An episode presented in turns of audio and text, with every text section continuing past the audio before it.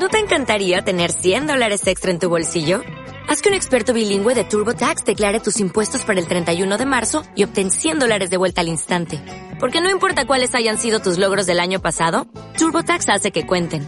Obtén 100 dólares de vuelta y tus impuestos con 100% de precisión. Solo con Intuit TurboTax. Debes declarar para el 31 de marzo. Crédito solo aplicable al costo de la presentación federal con TurboTax Full Service. Oferta sujeta a cambios o cancelación en cualquier momento.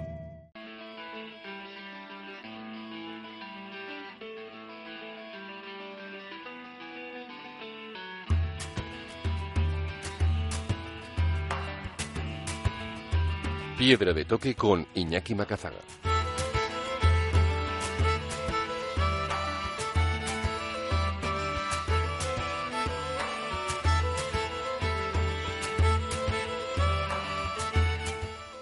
Aquí arranca Piedra de Toque, el momento de los viajes, la montaña y la aventura en Onda Vasca con todos los contenidos siempre accesibles en piedradetoque.es. Hoy queremos lanzarnos a las montañas y en especial a esas que no solo están compuestas de hielo y roca, sino también de literatura, ideales, sueños, historias y leyendas. El periodista, escritor y alpinista Víctor Riverola será el que nos abra huella hoy y en concreto lo haga a través de sus últimos tres libros que ha publicado en los que descubriremos que la montaña puede curar, que tiene propiedades que sanan y que pueden incluso librarnos de duras enfermedades, que también es el mejor escenario que hay al que acudir con niños y de paso rendiremos un homenaje al Cervino en el 150 aniversario de su conquista.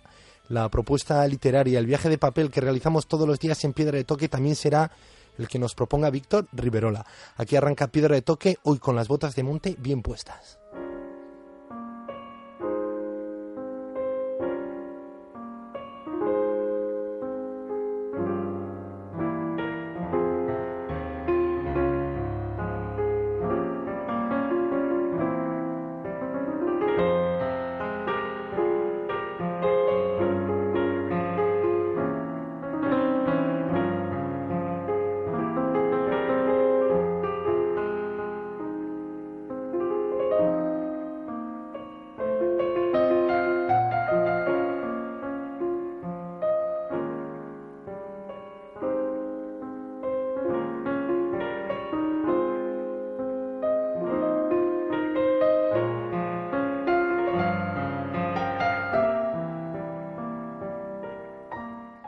Viajamos en Piedra de Toque, en Onda Vasca. De fondo sonaba la versión original de Licencia para Matar, una banda sonora que le gusta mucho al autor y le gusta mucho a, su padre. Y es que vamos a hablar de historias, de novelas que tienen todas en común la montaña, de historias humanas, de historias de superación que también tienen como escenario las montañas. Y hemos escogido a Víctor Riverola para que nos guíe en este viaje hoy y en concreto como excusa sus tres últimos libros.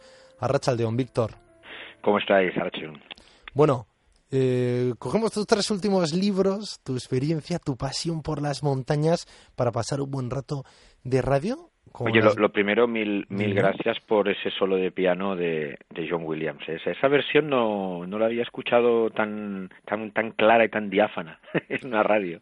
Bueno, pues ya sabes que ahora cada vez hay más herramientas y nuevas para encontrar buena música. Sí, sí, sí. sí. Y Elena, nuestra cuando, técnica cuando que te haces viejo, ¿no?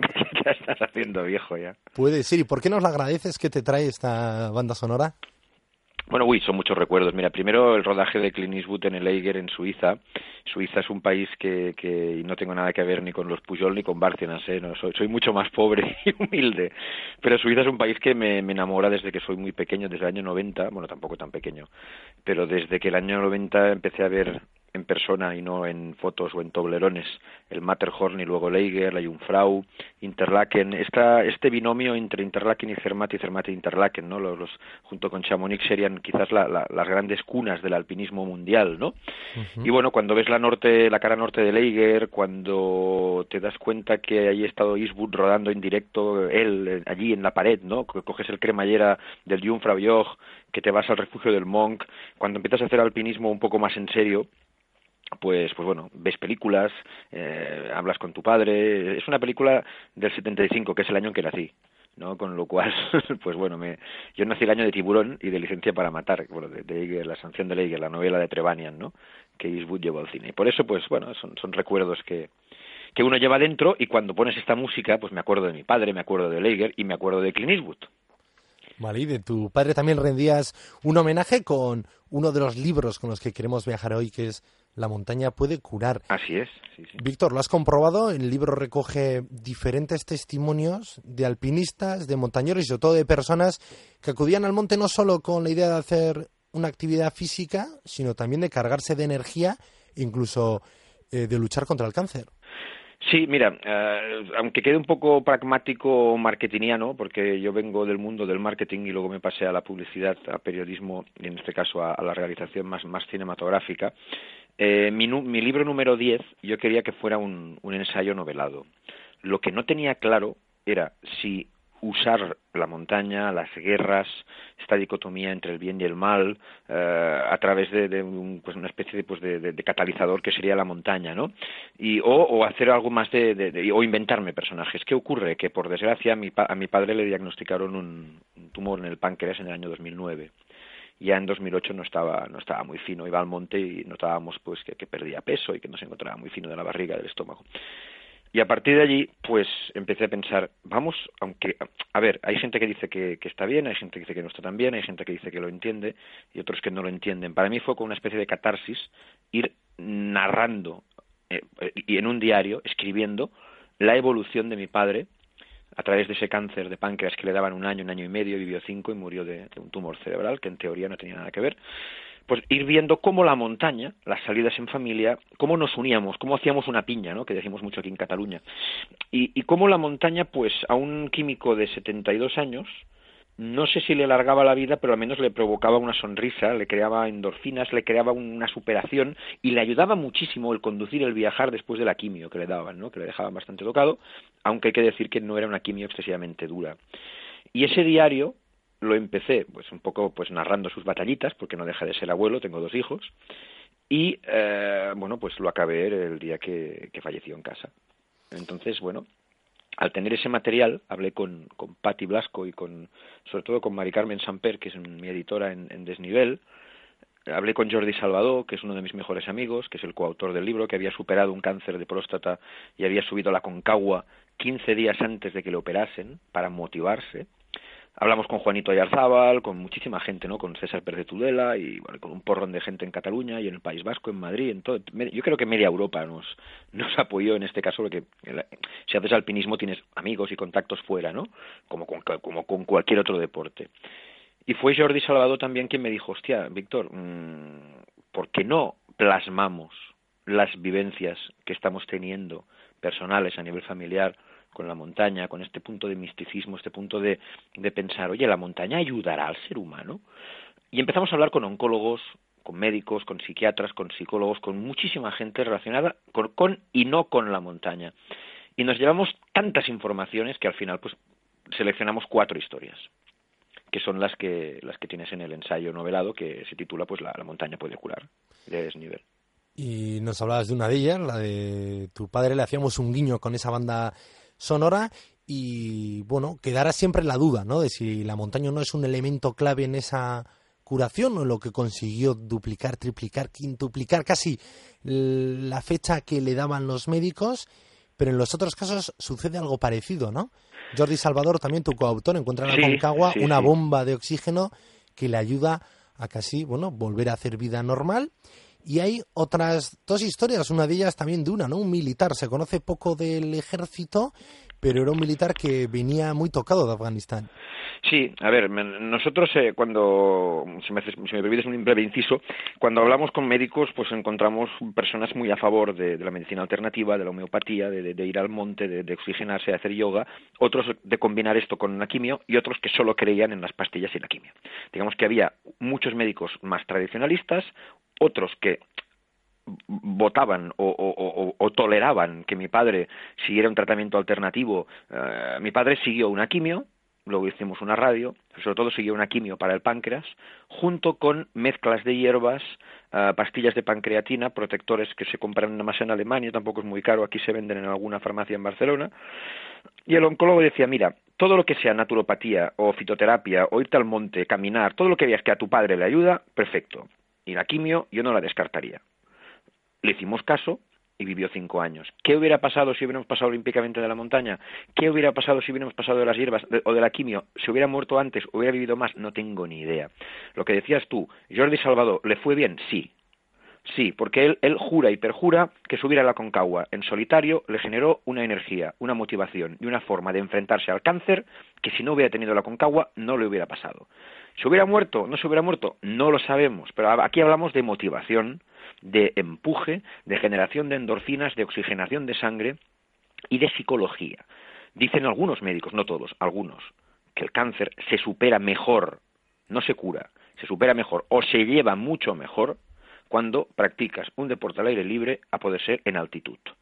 En América te dirán, en Hawái te dirán, el surf también ayuda. Sí, es cierto, el surf es un deporte que por misticismo, por filosofía de vida y por muchas historias también genera algo parecido a nivel del mar. Pero es que puede ser ciclismo, puede ser otra cosa. Pero en el caso de la montaña, la altitud, la oxigenación y todo ayuda. Yo lo he visto en Jordi, lo he visto en mi padre, lo he visto en, en, eh, José Luis Romo, que es el, protagonista del capítulo número 3, que tuvo un cáncer de riñón y fundó la Asociación Española de Alpinistas con Cáncer, y él y su hermana con cáncer también, cada año van a Asgrata, Kirguistán, donde tienen una ONG, porque su esposa es de allí, y cada año ven más casos de gente que lucha contra las quimios y contra el dolor del cáncer practicando deportes de riesgo, no te lo pierdas. Y el cuarto caso, como bien decías, es un militar español que estuvo en, Irak y en Afganistán, que vino con el TED, con el trastorno de estrés postraumático a, raíz de un, de un atentado en Kabul, que salió por televisión, dejó el ejército y empezó a sanarse, según sus propias palabras, subiendo todos los cuatro miles de los Alpes, que es una tarea ardua, eh, no imposible, ya ves, Ulistek lo está haciendo este verano por hobby, pero bueno, él se tomó sus años y todo esto lo hemos plasmado en, un libro, junto con opiniones pues de Eva Sarre, ya te decía, de Juanito Yarzábal, de Carlas Vallés y de mucha gente alpinista y no alpinista que ha vivido en sus carnes o en la de sus amigos o familiares el dolor de un cáncer y que lo han paliado muchos de ellos realizando deportes de, montaña.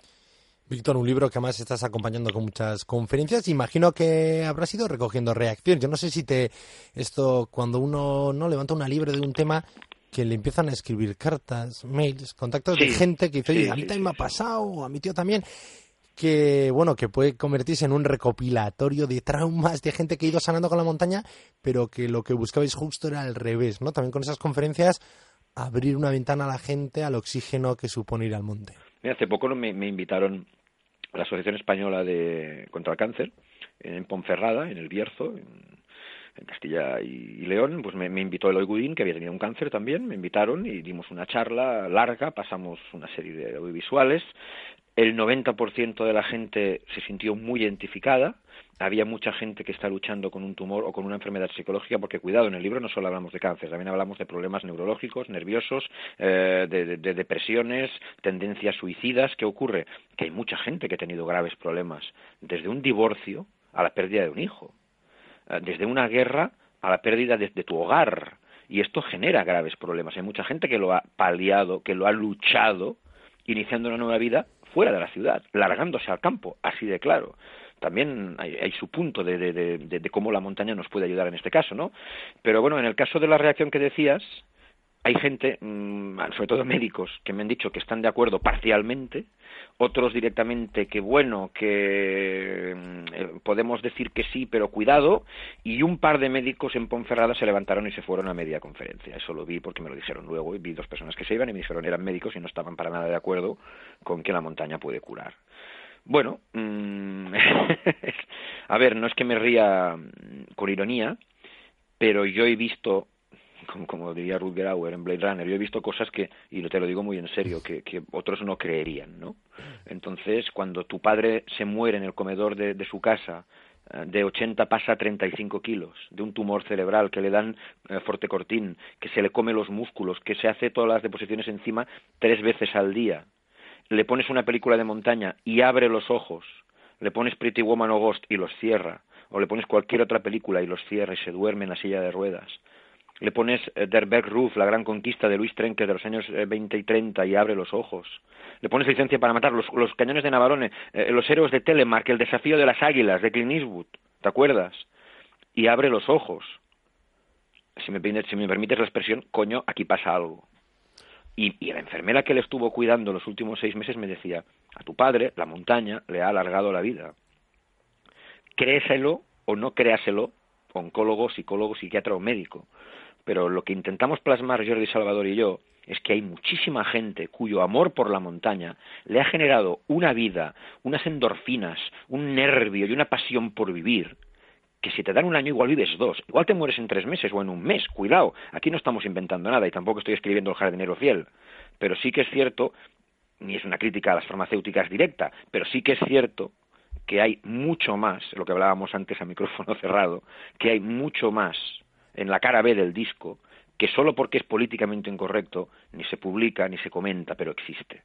Bueno, o sea que con esta primera propuesta La montaña puede curar, libro que firmas junto con Jordi Salvador, conseguías ese objetivo de escribir un ensayo en tu décimo libro y un ensayo que nos lleva por montañas a través de historias personales. Una de ellas la de tu padre, otra de ellas la de Jordi Salvador que firma contigo el libro. Ajá y que nosotros nos quedamos con esa parte más positiva, vemos que hay una parte también oscura en sombra, que es la que tiene que ver con si sana o no de verdad, si cura o no de verdad, aunque los médicos se marchen a mitad de tus conferencias. Hay que decir que se marcharon dos, pero se quedaron 65, con lo cual también tiene su, su punto de, de, positividad. ¿no? Nos quedamos con eso y damos un paso más con un segundo libro tuyo, porque, eh, Víctor, no hace falta eh, tener un trauma, no hace falta que la vida nos haya dado un golpe para ir a la montaña y también eh, tres de tus libros hablan de esto, el montañismo con niños. Eh, cómo ir a la montaña en familia y cómo no está negado, ¿no? El alpinismo a la infancia al revés. También otra inyección de amor por las montañas que transmites a golpe de papel con tus libros eh, ¿Qué lugares nos propones? ¿Pirineos, Alpes o mejor Pues mira, ah, ya que estás hablando del manual de montañismo con niños, o, cómo viajar con niños y no morir en el intento, como lo digo yo, o de Pirineos con niños, que también salió hace un par de años creo, eh, es cierto que, la escuela más grande para mi familia y para mí ha sido la montaña y el mar, que mi padre, todo se ha dicho, era submarinista y alpinista. Yo soy más esquiador que, que submarinista, pero bueno, si vas con niños, mira, desde los bosques de Irati en Navarra o todo lo que sería el cordal del Pirineo, del Parque Nacional de los Pirineos en Francia, que para mí, de buen rollo os lo digo, está más preparado, equipado y abierto a, los, a las familias que el Parque Nacional de Ordesa, por ejemplo, que España, es una pequeña crítica que siempre hago en mis libros. El marketing, el enfoque, la preparación, cómo te venden el producto fuera de España a nivel de montaña, y mira que somos el segundo país más montañoso de Europa, creo pero yo creo que es mejor. Nos falta un poco de preparación. Pero bueno, dicho esto, desde el País Vasco al, al Mediterráneo hay mil sitios, el Valle de Nuria en Cataluña, el Valle de Arán, evidentemente, la Serra de Alcadí, el Pedraforca, o luego directamente me iría yo al Valle de Benasque, que es un paraíso en Aragón, o ya te decía, bueno, o la Run, subir con el cremallera cuando los niños son pequeñitos y descubrir ese, ese entorno mágico y bajarlo a pie, ¿no? Y luego me iría a los Alpes. Para mí el paraíso en familia es Zermatt, es eh, para mí es la capital o, el, punto donde mis niños han aprendido a patear realmente un glaciar, nieve eh, y han visto el Matterhorn por primera vez, o el Monte Rosa, o cualquiera de sus 20 o 30 cumbres de más de 4.000 metros. Luego está Interlaken en Suiza, el Tirol en, en Austria está equipadísimo para ir en familia. Chamonix o Chamonix, el Valle del Mont Blanc, también es otro sitio muy un pelín masificado en verano, pero también es muy interesante. Yo me quedaría con Suiza con los eh, destinos que veáis o que vean que tienen la F. Hay, un logotipo en Internet, en las oficinas de turismo lo veis. Hay muchas poblaciones que tienen el certificado de calidad de la F, que significa Family Willkommen, familias bienvenidas. Esos sitios que tienen la F, que Zermatt la tiene, por ejemplo, o, o Gragen, o otras poblaciones, tienen algo especial, una mascota, hoteles, restaurantes, algo preparado para que las familias tengan los menos problemas posibles a la hora de viajar con niños. Yo te haría esa recomendación. Y cuidado con la República Checa y Noruega, que también tienen grandes sorpresas. Más que Noruega está carísimo ahora, pero es una, una maravilla para, para patearse de Noruega con críos también. Muy bien, y veo que además eh, predicas con el ejemplo. Me decías también fuera del micrófono que has dado la vuelta casi ya dos veces al mundo con tus hijos.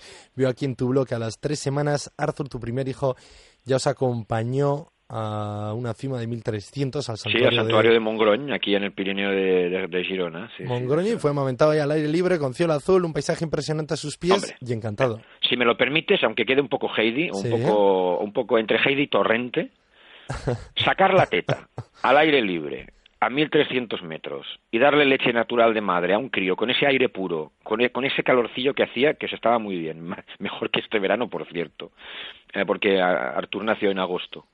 Eh, pasarte un fin de semana a más de mil metros, no con la teta de aire todo el fin de semana, pero sí un ratillo, ventilar al crío y volver a Barcelona y decir, ostras, objetivo cumplido, se lo ha pasado bien, no nos ha pegado el gran drama. A ver, llorar va a llorar igual, cagar va a cagar igual, ¿vale? Con lo cual, mejor que cague en altitud que no que cague en la ciudad. Yo, esto, esto lo tengo clarísimo. Los niños, cuando más leche materna puedan tomar y cuando más oxígeno puro de montaña puedan respirar cuando son pequeños, mil veces mejor. Y no te lo digo yo solo, también te lo dirá algún pediatra que domina el tema.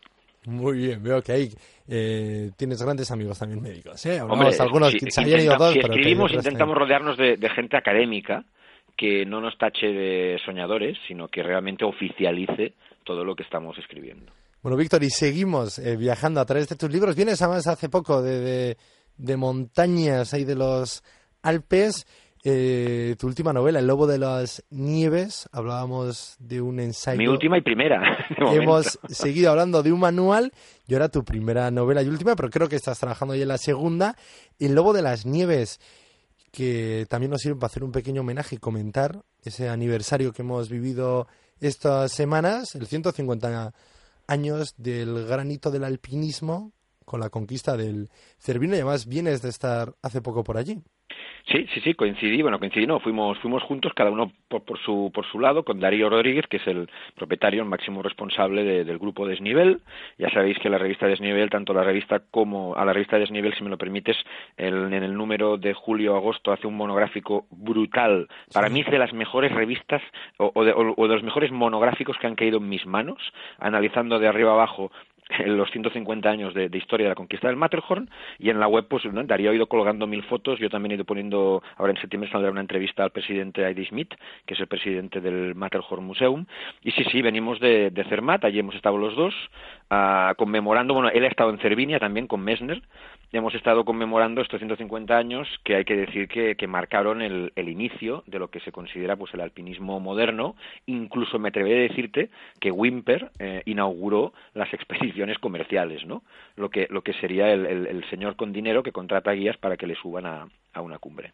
Y 150 años, y hay cosas que ya estaban inventadas hace mucho, ¿no? Aunque algunos nos vendan, ¿no? Las expediciones comerciales como la experiencia de nuestras vidas ya algunos la habían inventado desde hace mucho tiempo. Sí, sí, los ingleses, los, los eruditos, los, los, los, aristócratas ingleses, Lord Byron y su esposa Mary Shelley ya veraneaban en, en el lago Lehmann. Uh, Frankenstein se gestó en, en las orillas del lago Lehmann. Y bueno, pues sí, mi primera novela, que es una, una novela de ficción histórica ambientada en el año 49, justo después de la Segunda Guerra Mundial, con nazis, con espías, con, con una, una especie de, de fusión entre pasión, historia y, y venganza y violencia, pues está, el final está ambientado en Zermatt, en el Hornihute, o en este caso en el Berghaus Matterhorn, a 3.260 metros, a los pies del, del Cervino, del Matterhorn, que, bueno, pues es donde, donde sucede, no explicaremos nada, ese clímax final entre tres ex-nazis, un corresponsal de guerra escocés, el guarda, su hija, un psiquiatra judío y un físico judío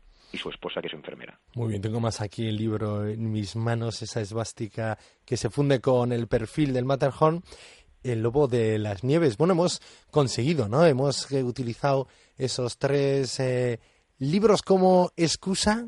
El primero, en el que nos hablabas de cómo la montaña puede curar. El segundo, el manual para viajar con niños. Y este tercero, El Lobo de las Nieves. Ahora, Víctor, te propongo un reto. Te voy a dar unos segundos, sonará esta música con la que hemos empezado la entrevista de hoy para que nos hagas una propuesta, en concreto la propuesta literaria del día, la que todas las, todos los días nos la realiza un invitado. Y hoy queremos que seas tú. Suena la música y te recuperamos, Víctor.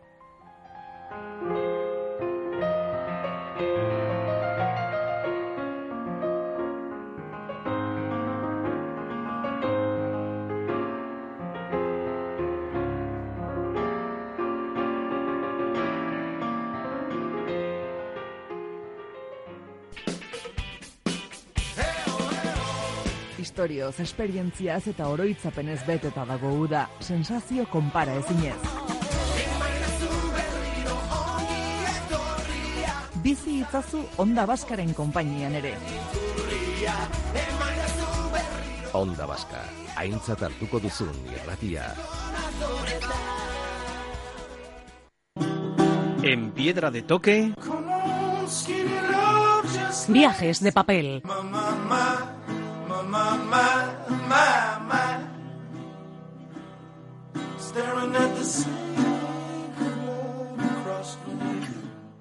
Viajamos en Piedra de Toque, en Onda Vasca, momento de la propuesta literaria del día, hoy con el periodista, escritor y alpinista Víctor Riverola.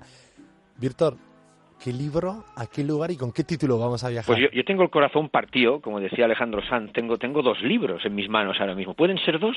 Por supuesto, y tres también. O sea, bueno, de, de tres libros ya hemos hablado y hemos viajado y hemos pasado este rato de, de radio. Hombre, la, la montaña, la montaña desnuda de, de Reinhold Messner es una maravilla, la montaña desnuda.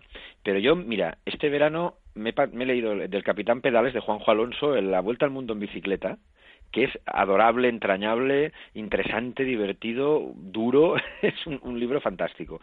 Pero si me permites, de, eh, de, de todos, de todo lo que tengo en mis manos, eh, hay una hay una obra de Bernadette MacDonald, Bernadette con Bernadette con dos T's, francés, Bernadette MacDonald, bueno, no es francesa, que que bueno, que creo que es canadiense, que se titula Escaladores de la Libertad y narra la edad de oro del himalayismo polaco, pero sobre todo narra vidas, vivencias, sensaciones de unos seres humanos extraordinarios, brutales, que, solo porque estaban más allá del telón de acero no eran comercialmente o, no eran muy famosos, pero que ahora lo son, ¿no? Eh, y el libro en sí, no, no solo porque ha ganado premios en Banff y está apoyado por el Instituto Polaco de Cultura de Madrid y es un ya ha ganado pues un porrón de premios, sino el, el libro tú te lo lees y acabas viendo la montaña desde otra óptica o, o al menos te, te, formulas muchas preguntas. Se llama Escaladores de la Libertad. No solo es un libro de montaña, cuidado, es un libro de lectura. Te lo puedes llevar este verano en la maleta y leerlo, de Bernadette MacDonald. Y creo, creo que es de lo mejorcito que se ha escrito sobre montaña en los últimos años. Pues mira, muchos de nuestros oyentes no solo eh, pondrán rostro a la portada, sino también a la autora, porque lo presentó aquí en Bilbao durante el Mendy Film Festival. Ahora ya dudo si fue este o el anterior festival. Pues mira, Y la es que sí, muy buena propuesta que nos la apuntamos, Escaladores de la Libertad y esos grandes generadores de, de historias y de mitos como ha sido el alpinismo polaco y todavía seguirán, ¿no? Con esas invernales.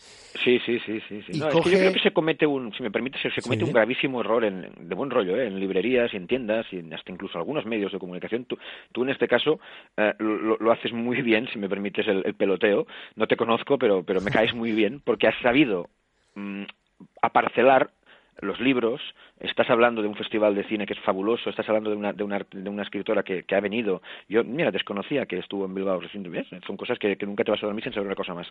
Pero que realmente, realmente muchas tiendas, a desnivel, a piolet, a tal, montaña, guías, viajes. No, no, no, no, no. Hay ficción, hay novela de acción como Lobo de las Nieves, hay libros de autoayuda, hay libros históricos como los de Messner, y hay obra que no tiene que ir a la estantería del libro de montaña tiene que ir a la estantería del libro normal, de bestseller, porque, por ejemplo, Escaladores de la Libertad es mil veces mejor que cualquier thriller que te pueda salir este verano o que se pueda hacer, si me permites, mil veces mejor que Las Sombras de Grey o que cualquier libro que, que pueda tener un mínimo de fama hoy en día que son productos meramente comerciales.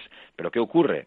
Que sean políticamente correctos o no, o sean más o menos comerciales o no, se etiqueta a desnivel y a muchos editoriales por el tema de la montaña y yo creo que se tendría que hacer un poco más de esfuerzo para leer primero y, luego, y segundo, saber catalogar y poner en la estantería correspondiente la obra que tienes en las manos. Víctor, apuntado, Escaladores de la Libertad, con Juan Alonso también hablamos, la vuelta al mundo en bicicleta También. y la montaña de una de Messner. Se nos va el tiempo, Víctor, es que ricasco. Pues qué ricasco, un abrazo. Con esta propuesta y este intensa eh, momento de, de- radio en torno a las montañas, nos despedimos hoy. Mañana otro viaje sonoro aquí en Piedra de Toque. Viararte Agur.